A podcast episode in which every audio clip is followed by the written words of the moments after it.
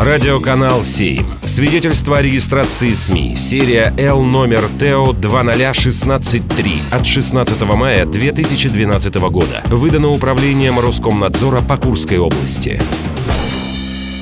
Авторские новости. Здравствуйте, это пресс-атташе баскетбольного клуба «Русичи» Екатерина Маякова. И в выпуске авторских новостей я расскажу о главных, на мой взгляд, событиях недели из жизни Курска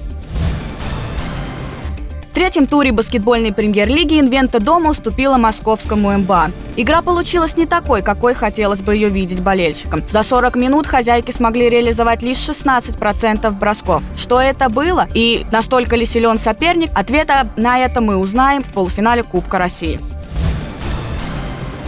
Начались работы по благоустройству сквера перед зданием обл. администрации. Там спилили 72 аварийные голубые ели.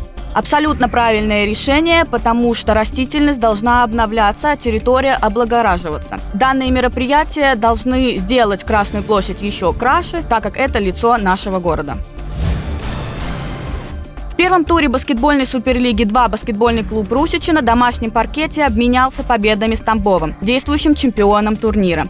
Начинать сезон с победы всегда приятно, а над действующим чемпионом тем более. Баскетбольный клуб Русичи смог показать хорошую игру и порадовать своих болельщиков. Второе поражение, будем считать это случайностью. Эта игра станет хорошим стимулом к новым победам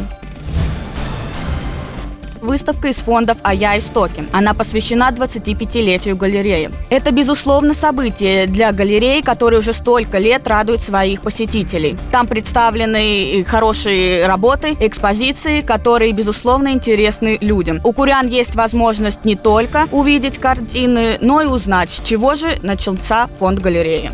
Такой мне запомнилась неделя в Курске. Она была наполнена событиями и была хорошей. Это была пресс-атташе баскетбольного клуба «Русичи». Маякова Екатерина.